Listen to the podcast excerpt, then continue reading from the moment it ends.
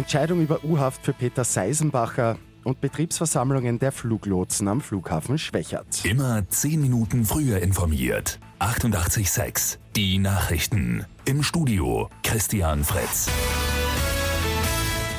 Der österreichische Ex-Judoka Peter Seisenbacher ist gestern von der Ukraine ausgeliefert worden. Der Ex-Sportler befindet sich derzeit in der Justizanstalt Josefstadt.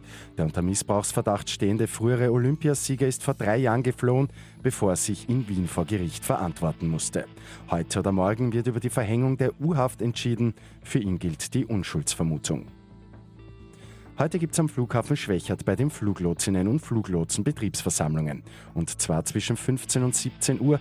Da kann es auch zu Verspätungen kommen. Bei den Versammlungen geht es um mehr Geld. Für die Austro Control eher unverständlich. Im April schon hatte es eigentlich eine Einigung mit der Gewerkschaft gegeben.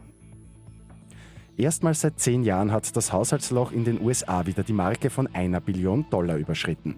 Es war demnach 19 Prozent größer als das Haushaltsloch im Vorjahreszeitraum.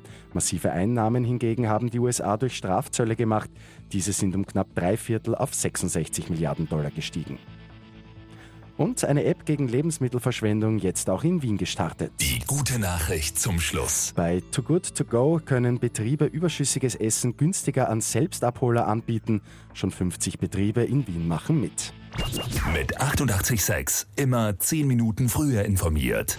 Weitere Infos jetzt auf Radio 886 AT.